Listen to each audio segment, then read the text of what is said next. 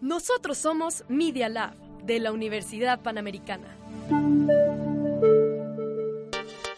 Los hechos, comentarios y opiniones expresados en este sitio y programas son responsabilidad de su autor o de quien los emite y no reflejan bajo ninguna circunstancia el punto de vista de la Universidad Panamericana o de sus funcionarios y o representantes legales. Los participantes autorizan las transmisiones sin fines de lucro. Llegó el momento para que decidas. ¿Qué opinas? ¿Sí o no? el recuento de las noticias más importantes generadas a lo largo del día. Bienvenidos a Sí o No.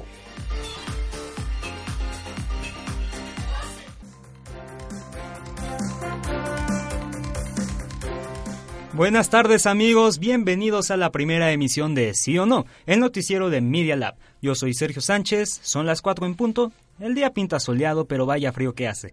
Empecemos con las noticias, no sin antes presentarles a Miranda Torres, quien me acompañará todos los días en este recorrido informativo. Gracias, Sergio. Bienvenidos a Sí o No. Gracias a ustedes por acompañarnos en esta primera edición. Y pues a las noticias les falta un poco de dinamismo, ¿sí o no, Sergio? Claro que sí, también nos acompaña el día de hoy Mariana Gutiérrez. Mucho gusto, muchas gracias por dejarme participar en la primera edición. No, no hay de qué, y ustedes también pueden formar parte del programa. Síganos en redes sociales, donde podrán opinar de los temas que tratemos en el programa y con gusto los escuchamos, ¿no, Miranda? Claro, Sergio, síganos en todas las redes sociales como sí o no UP, y por ahí los estaremos leyendo.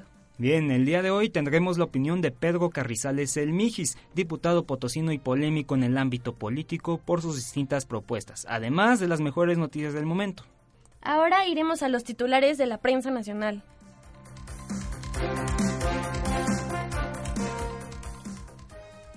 Acusan a Odebek a red de corruptos. Imponen primorena interino en Puebla compran por emergencia 571 pipas en 85 millones de dólares. Alondra de la Parra interpretará a Mozart. Hidalgo se convierte en el paraíso del huachicol. Matan a otro periodista. Cada salto a transporte deja botín de 16 mil pesos. Roma se lleva más de 10 nominaciones, entre ellas dirección, mejor actriz, cinematografía y más. Desconoce Supremo Asamblea Venezolana. Polémica por gol anulado de VAR en partido Chivas-Toluca. Palermo en Tuzo.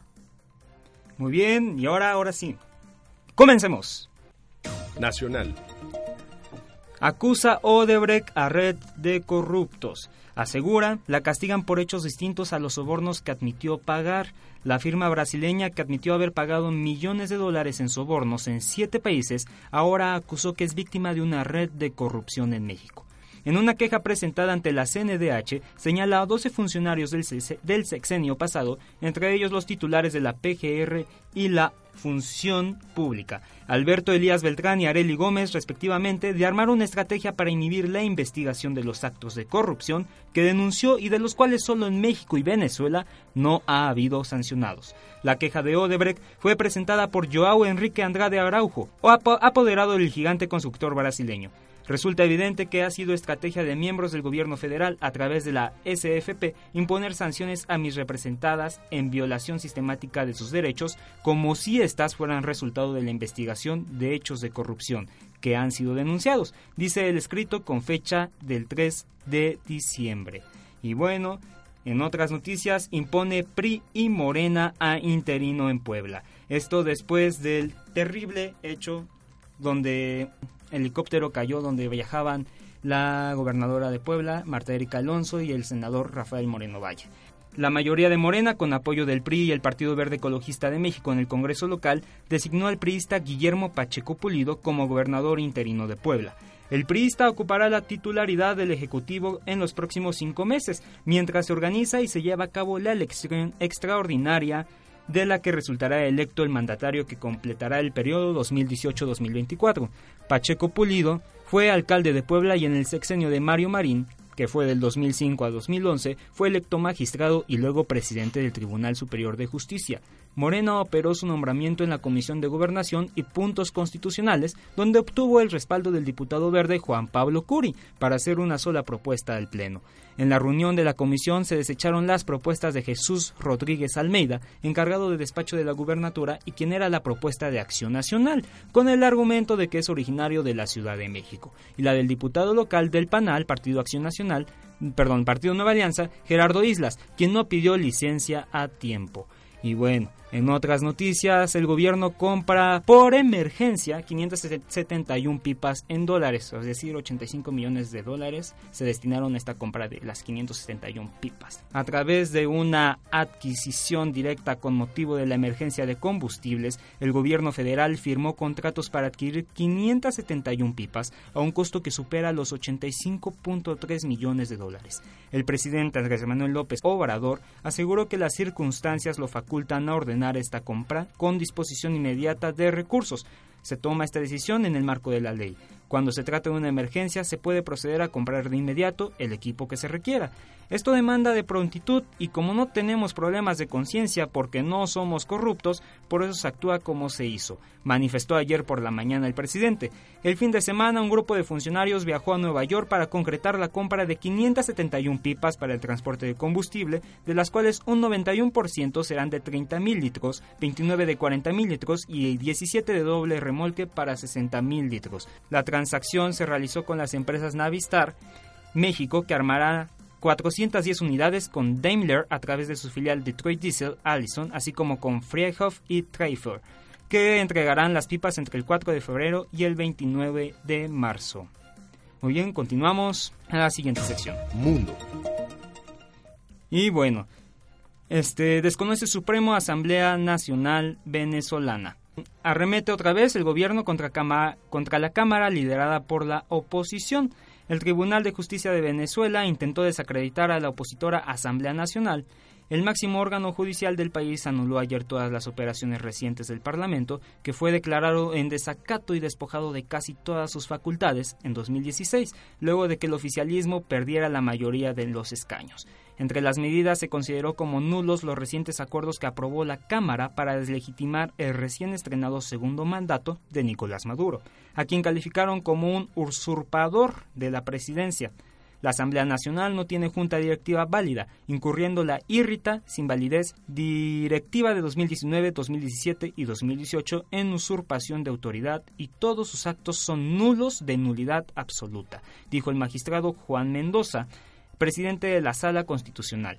Respecto al acuerdo que desconoce a Maduro como presidente, el tribunal declaró que implica un acto de fuerza que pretende derogar el texto constitucional. ¿Cómo ven este hecho allá en Venezuela?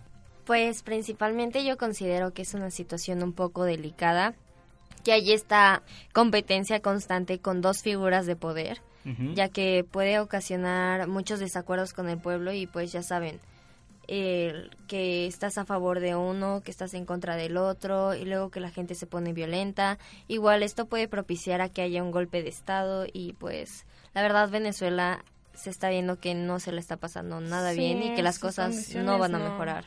Fuera del aire, de hecho, Mariana nos comentaba que es un tipo de bicracia, ¿no? Algo así comentabas. Sí, una bicracia principalmente, pues porque tenemos estas dos líderes de poder y que anteriormente ya también hemos visto un patrón así en la Ciudad de México, cuando el vicepresidente era eh, la otra persona que se había postulado en las elecciones y que constantemente había golpes de Estado porque estaba muy fraccionado. Eh, la gente que estaba dentro de todo este sistema político. Claro. Bueno, sí, eso ya hace muchos años, recordemos plan de Tuxtepec y así varios planes que hacían para mm, deslegitimar al presidente, ¿no? En funciones en ese tiempo. Muy bien, sigamos con nuestra siguiente sección. Ciudad de México. Y bueno, lo que les comentábamos en los titulares, cada asalto a transporte deja un botín de 16 mil pesos. ¿Qué tal? A ver, hace rato teníamos una anécdota de Miranda. Sí, que hace dos años me robaron el celular en el metro. Creo que el transporte en México es lo más inseguro de este mundo. O sea, De verdad, a mí me acuerdo muy bien que estábamos regresando de Bellas Artes y cuando nos íbamos a meter al metro, dos señoras nos abrazaron y pues a mí me sacaron las cosas y a un amigo ya se las iban a sacar, pero les dio un manotazo y pues ya me regresé llorando a mi casa. Y al fin de cuentas es esa, sens- es esa sensa- sensación, perdón, pues ya no quiero salir, ya sí, no quiero viajar en lo peor de todo es público. que, o sea, yo sigo viajando en metro y así, y las personas que se, se suben al metro como que los ves con esa cara de Sí. me van a miedo. o sea, me van a robar, este, mis cosas dónde están, siempre se están tocando las bolsas para ver si no ya les bajaron algo. Sí, sí, sí, ya es ese miedo constante. Pues bueno, como les digo, cada asalto a transporte deja un botín de 16 mil pesos. La Procuraduría de la Ciudad de México señala que hay 10 atracos al día. En el último año se incrementó 25% el robo en transporte público, ya sean microbuses, combis y camiones, y se cometieron 10 asaltos al día, de acuerdo con la Procuraduría de Justicia de la Ciudad de México. Los datos muestran que los delincuentes obtienen hasta 16 mil pesos por botín, mil en efectivo y el resto en celulares, tabletas o joyas. Durante 2018 se reportó ante el Ministerio Público la muerte de 10 pasajeros por oponerse al robo, mientras que cuatro presuntos delincuentes perdieron la vida a manos de justicieros. Las alcaldías con mayor número de atracos son Iztapalapa, Gustavo Amadero e Iztacalco.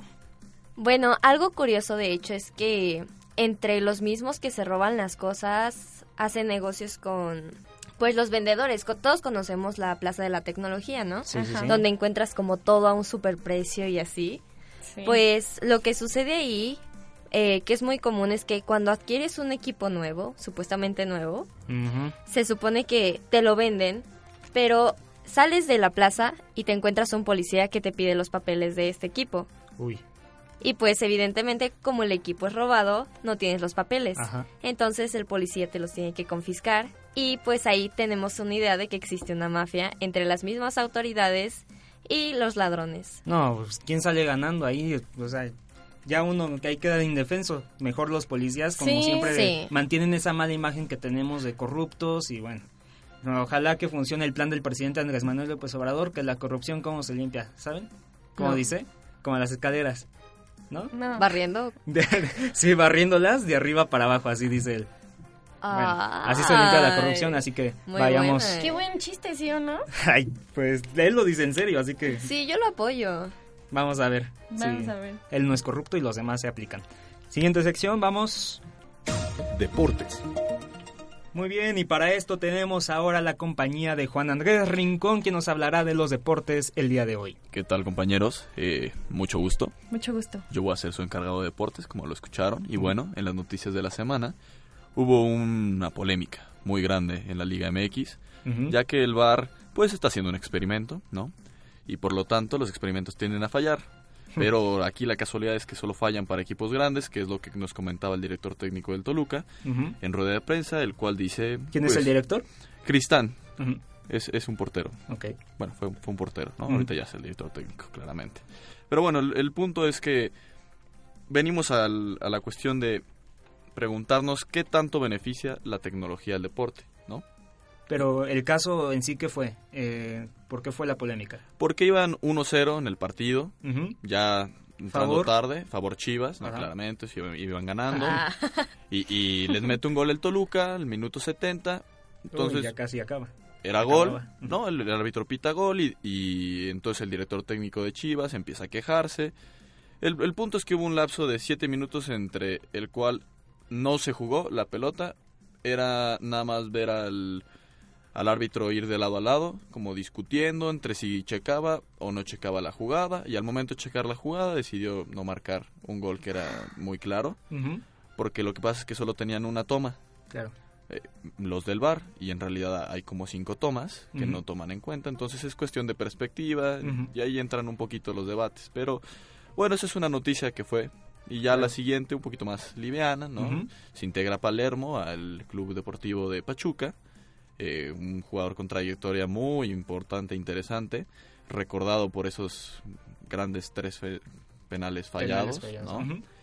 y pues en otras noticias pues el América sigue en un paso Bueno, ya salió el, el águila. aquí. Pero no queremos hablar de eso. ¿no? Oye, No, pero regresando un poco al tema del bar, estaba viendo ayer que este van a poner una cámara, bueno, quieren poner una cámara arriba para que de ahí tengan un mejor ángulo y vean si sí pasó la línea o no. Es que ¿Sí es justo eso? en la liga inglesa es- está ese sistema y está también esquematizado que es por tecnología. Entonces, en cuanto el balón entra, al árbitro se le pone en la, Wow. en la muñeca que dice que es gol o no gol. Ay, y ya, así de simple, Vaya te ahorras los problemas. Pues bueno, Qué buena tecnología, ¿sí o no? Tercermundistas, ya saben. Bueno vamos a un corte comercial y este quédense con nosotros. Sí o no es un momento para una pausa. En un momento regresamos.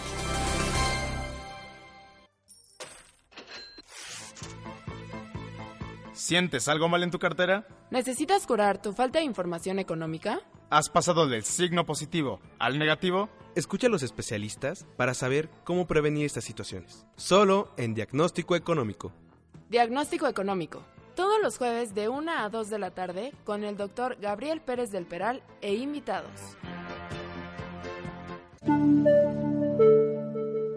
Medios UP en redes sociales. Síguenos en Facebook, Media Lab UPMX.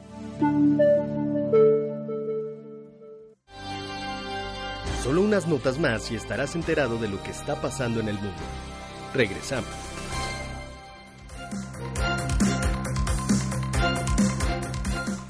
Bueno, y gracias, un gusto que sigan aquí con nosotros. Vamos al entretenimiento. Entretenimiento. Muy bien, Alondra de la Parra interpretará a Mozart. No sé si ustedes ya han escuchado algo de esta directora de orquesta, es muy buena. Si no lo han hecho, les recomiendo El Guapango, El Guapango de Moncayo, El muy Guapango de conocido. Moncayo, sí, Ajá, sí. Muy conocido, escúchenla bueno. con ella. Yo me lo sabía en flauta en primaria. Típico que nos enseñaron algunas de esas canciones Sí. típicas mexicanas. La que falta ahora que nos enseñen es el Titanic, ¿no? Para no cometer Claro. el. Eso también me lo enseñaron. Bueno, este interpretará a Mozart. Alondra de la Parra iniciará su año operístico el jueves en Salzburgo dentro de una producción de la Fura del Spaus, basada en Tamos del compositor austriaco. ¿Qué tal, eh? Poniendo el nombre de México en alto y justamente vamos a hablar de eso en nuestra siguiente sección. A tuitazos. A tuitazos, esta sección comentaremos las tendencias de Twitter. Y bueno, no sé si ustedes ya se enteraron, pero estamos de manteles largos y lo estaremos posiblemente. Salieron las nominaciones al. Oscar y es tendencia ahorita en Twitter. Este está hashtag Roma, Hashtag Yalitza Aparicio. Búsquedas relacionadas como arroba Alfonso Cuarón, que es la cuenta del director de Roma, y Yalitza Aparicio, protagonista de esta cinta. Este, algunos de los tweets tenemos, por ejemplo, en Twitter Moments en español, que Roma se lleva 10 nominaciones a los Oscar como mejor película, mejor director, mejor actriz principal, mejor actriz de reparto, mejor guion original, mejor película extranjera, mejor fotografía, mejor producción, uy, son muchas, mejor mezcla de sonido y por último, mejor edición de sonido. Mejor que ya gane, ¿no? De hecho, Yalitza puso un tweet sumamente feliz cuando desperté hoy tan temprano. No esperaba esta noticia, gracias, gracias a Ale. Y mire el yoga. Por aquí, despertarme. Bueno, de hecho, hasta nuestro presidente tuvo su propia reacción. Él Ujú. comentó que es una gran película, que no la ha podido ver, pero que se la recomienda a todos. Y de hecho tenemos un video, así que Vamos a escucharlo, a ver allá en cabina, pónganos el videíto, los esperamos. de Roma Ah, este es una gran película eh, según lo que me han comentado no he podido verla sé que es un cineasta de primer orden un orgullo de México a quien felicito también a todos los actores a todos los que intervinieron en esta producción Eh, mis felicitaciones eh, son muy buenas noticias, eso es lo que puedo comentar eh, y recomiendo pues que todos veamos la película. Siempre nos deja ya sin se terminó palabras. el programa, se tardó demasiado. Sí, no, o sea, ya. Hasta, ¿no han visto ese- esos comentarios que han dicho que le deben de poner cortes publicitarios en Sí, cada... sí, sí. en cada Los pausa. memes. Yo creo que lo deberían de hacer, ¿cuánto dinero sacarían de ahí? Muchísimo. Pero bueno, o sea, hay otro, ya que lo estamos relacionando un poco con la política, dice, la única nominación al Oscar que le faltó a Roma es la de Ricardo Monreal como villano, mejor villano. Y esto es porque Ricardo Monreal es senador ahorita de Morena y antes era jefe delegacional de la Cuauhtémoc. Entonces, este, estaban rodando ahí en, en la Roma y llegó este tipo y les clausuró el, rodaje. Entonces por eso es que lo mencionan como mejor villano. ah, no, man, no sabía eso. Sí, vaya dato. Entonces, pero también tenemos la reacción de Yalitza Aparicio en Twitter. Sí, ya la había comentado. Ah, bueno, que está muy emocionada y muy contenta. Y de hecho estaba leyendo más los tweets y todas las personas, muchas felicidades, me dieron ganas de llorar, orgullo mexicano, yes. Y bueno, Felipe Calderón dice muchas felicidades a Alfonso Cuarón, Yalitza Aparicio, Mariana Tavira y a todos los que lo hicieron posible. Roma es la primera película mexicana nominada para 10 Oscars. Muy bien, pues así Twitter en estos momentos. Continuemos ahora con una entrevista. Entrevista. Muy bien, en esta ocasión tenemos a Pedro Carrizales El Mijis, con quien hablamos de criminalización, este, sus propuestas y toda la polémica que ha generado. Así que vamos a escucharla, espero les guste. Y en un momento regresamos. ¿Cómo se encuentra, diputado? Pues bien, gracias, gracias por la invitación. Aquí andamos trabajando en la Ciudad de México. Muy bien, muy bien, es lo que se debe hacer de un buen mm. diputado. Muy bien, vamos a empezar. ¿Usted cómo se describe? Pues, pues creo que soy este, fuerte, decisivo y y a veces hasta, este, pues sí, haz de cuenta que trato de, de, tener mucha humildad. Este, creo que me considero un sobreviviente, ¿no? De, de una situación difícil que desde la niñez vivimos en, familia y, y pues hemos tratado de sobrevivir gracias a los a los valores que nos dio nuestra mamá pues tratamos de, sobrevivir en una vida donde casi casi salimos con una pata de conejo a enfrentar a, enfrentar a la vida, al estigma, a la criminalización de, sectores populares. Entonces me considero un, sobreviviente. Hemos, usted se ha declarado que tuvo un pasado como chico banda. ¿Cómo es un chico banda? Pues no es no es tanto es que a veces se, se malinterpretan, nos dicen chavo banda sinónimo de violencia. Es lo que dice de la eh, criminalización. sí, pues sí, la verdad, pero a veces el chavo banda es es lo que representas, no es tu forma de ser, la música que escuchas, cómo te vistes. eh, pues ahora sí que el lugar que representas es el que defiendes, ¿no? Creo que este después de ahí vienen los, los malos hábitos, pero pues yo siempre lo he dicho, por eso digo que el chavo banda no pide impunidad, pide una oportunidad porque no se puede criminalizar y etiquetar a todos, no por uno, dos, tres, cuatro que anden delinquiendo, se va a juzgar a todos por igual porque no todos delinquen, ¿verdad? Entonces, o sea, siempre lo he dicho, no porque un doctor sin escrúpulos o un policía corrupto, vamos a decir que todos son iguales. Entonces creo que debemos de, ser este más incluyentes y, y no juzgar por la apariencia. Es por eso que usted hace trabajo comunitario con estos chicos. ¿Qué tipo de trabajo comunitario realizan? Pues nosotros tratamos de, con creatividad, este, sacamos varios proyectos como Pintando tu Cantón para autoemplear a los chavos. Este, este programa, este programa que te digo es como la novena sinfonía de Beethoven. este, dígame, explíqueme. Eh, pues la verdad, fíjate que cada chavo banda se gana mil pesos diarios. este, y eso es autosustentable. Haz de cuenta, ellos mismos generan para volver a comprar más pintura. Pintamos las fachadas de las casas por una cooperación de 250, 300 pesos. Y aparte, fíjate, hoy, hoy sé que es empoderar y rescatar el tejido social. En aquel tiempo nomás se me ocurrió. Dije, no, pues no es para que no estén de ociosos y no estén pensando diabluras. Y saqué este programa, ahora sé qué significa eso, porque le damos pertenencia, ¿no? De repente, pues pintan la fachada y dicen, pues yo la pinté, por cómo, porque la voy a grafitear, ¿verdad? Claro. Este, y más aparte, pues le pagaron por eso. la cuestión era darles trabajo, después, este, pues que las nuevas generaciones no se acostumbren a vivir en un entorno demacrado, ¿no? Por, por, por la falta de, de criterio muchas veces, ¿no? O, que te, o te conformas a vivir en un entorno, pues así que sucio a veces, este, y, y, que los, se acostumbran a vivir entre balas, ¿no? Entre pleitos y, quise cambiarle el entorno y fue, fue creciendo este programa. También hacemos torneos de retas por la paz, donde eh, llamamos los torneos a los barrios, este, con la, así que la, la onda es de que hagan un pacto de civilidad y, y se, se bajen la, la violencia ¿Es un proyecto del gobierno o es este de una asociación civil? No, pues es mío, más se me ocurrió, la verdad, este quise quise decirle a la sociedad, al mundo, ¿no? Aquí estamos, este, queremos ser escuchados, por eso le puse un grito de existencia. ¿Cuál es su postura ante la Guardia Nacional? Hemos notado un gran apoyo con la postura de la diputada Tatiana Cloutier, que ella no va por un mando militar, va más por un mando civil. ¿Usted en sí cómo definiría su postura? Yo la verdad, pues yo estoy en contra de que se militarice el, país. porque pues uno que anda en la calle se da cuenta, ¿no? Si a la municipal te tiene más paciencia, tú le, mientas la madre a un policía municipal y pues... pues no te va a disparar, ¿no? Porque pues para eso es la municipal, estatal, cada quien tiene su su, su, pues, su, su objetivo, ¿no? Pero si tú le dices algo a un, a un soldado, hombre, te va a dar unos cachazos, unos tablazos, ¿sí me entiendes? O sea, ellos están, están capacitados para enfrentar a un enemigo. Pero sí, o sea, yo sí siempre voy a estar en contra de la militarización. Claro. ¿Cuál es su postura ante el desabasto de la gasolina?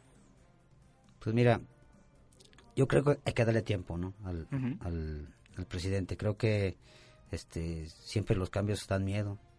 Este creo que debemos de, de ser un poco tolerantes, darle la oportunidad. Ya si vemos que pasa cierto tiempo, pues ahora sí que vamos a pegar de gritos. Si es lo que yo, yo, siempre he dicho, yo no, yo no soy aplaudidor, yo lo respeto mucho y por eso decidí participar en la coalición porque por, por esa democracia, ¿no? Y que se nos iba a dar, por así que el libre pensamiento. Y pues yo aplaudiré cuando tenga que aplaudir y, seré crítico cuando tenga que ser crítico. Y yo voy a esperar que, que, se, que, se dé el, este tiempo para que él pueda, ahora sí que demostrar con hechos que está, porque lo de Huachicolero está bien, porque hay mucho dinero que se está perdiendo. Entonces yo creo que vamos a darle tiempo, un poquito de tiempo, y si no, pues vamos a, yo lo voy a hacer desde mi estado, o sea, si yo veo que, que esto ya va más allá de, y que no hay detenidos, que no hay gente que, que esté pagando por esos delitos, pues por eso sí que vamos a exigirle algo al, presidente, este y también que no se que no, no, nos acostumbremos, hay que hay que solidarizarnos ahorita en este momento. Hábleme de su propuesta para una mejor protección para los animales. Así ya sabemos que va contra las corridas de toro, las peleas de gallos y va por un incremento a la sanción por el maltrato animal. Pues mira, creo que esto no es una ocurrencia, mucha gente ahí, bueno, poca, no mucha, este, se, se nos decían que, que eran ocurrencias, pero creo que esto ya se había tocado, más que a veces somos, somos, somos hasta, eh, tenemos mucha hipocresía porque ahora con el, maltrato de animales, los circos, este, no se tocó los temas de fondo, nada más fue lo, ay, que no haya animales en los circos. Entonces, esta propuesta que yo estoy impulsando está basada en, la sentencia del ministro Saldívar, en la cual él, pues ahora sí que su, su posicionamiento fue el que la sentencia decía que no se puede proteger por la Constitución un acto como cultura o tradición, un acto que conlleva la tortura de los animales, que conlleva, entonces, este, este, ¿Esto lo motivó? Eso me motivó y, basado que hay dos amparos, uno de gallos y uno de, de de toros, que, que, por eso el ministro Saldívar fue cuando este, hizo esta sentencia. Entonces está bien fundamentada, estamos, estamos atacando toda la problemática y no es una ocurrencia mía, fue una exigencia que me hicieron por, por este...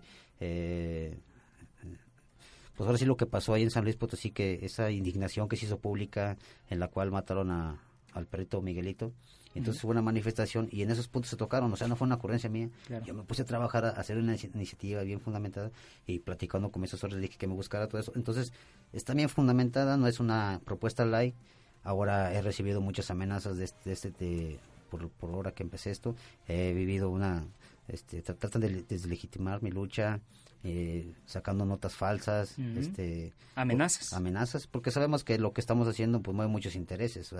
Eh, San Luis Potosí es muy taurino, hay muchas peleas de en San Luis, o sea, se mueven muchos intereses de grupos y intereses personales.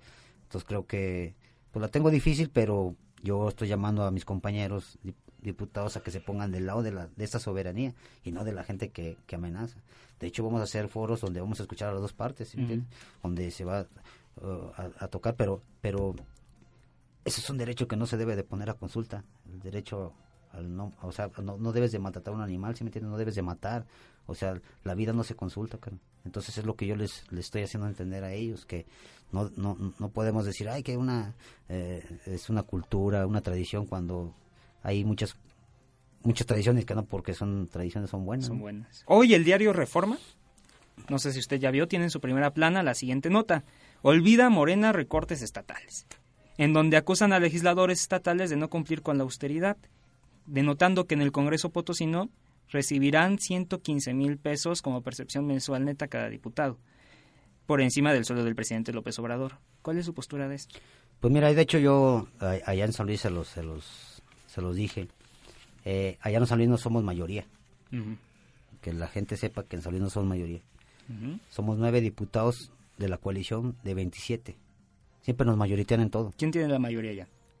Pues mira, son seis del PAN, son cinco del PRI, son dos del Verde, eh, dos del PRD, uno de Conciencia, somos dos de PT. O sea, de la coalición somos nueve. Siempre nos mayoritean en todo. Entonces, eh, hay que hay que financiar el gasto público.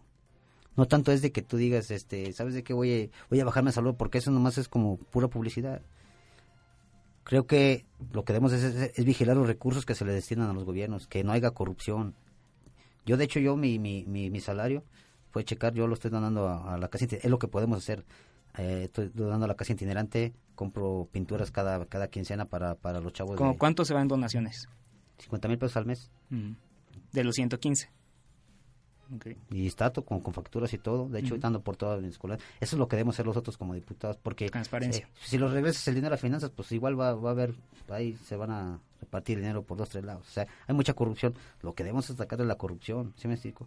Entonces, creo que los diputados de la coalición, como nos mayoritean, pues debemos de, de, de ejercer estos recursos en nuestro distrito.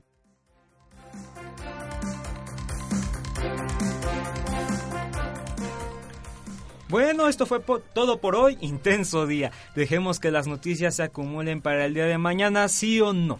Sí, es un momento de despedirnos. Sergio, muchas gracias por acompañarnos en nuestra primera emisión y nos escuchamos mañana. No se les olvide seguirnos en las redes sociales como sí o no UP. Así estamos en todas las redes, los esperamos ahí. Y bueno, también los esperamos aquí a la misma hora por Media Lab. Bonita tarde, ocho horas más y se acaba el día, así que esperen un poco más. Hasta mañana. Hasta mañana. Bye bye.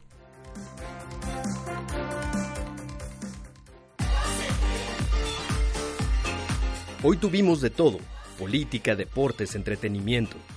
Te esperamos mañana a la misma hora. ¿Sí o no? Obvio sí.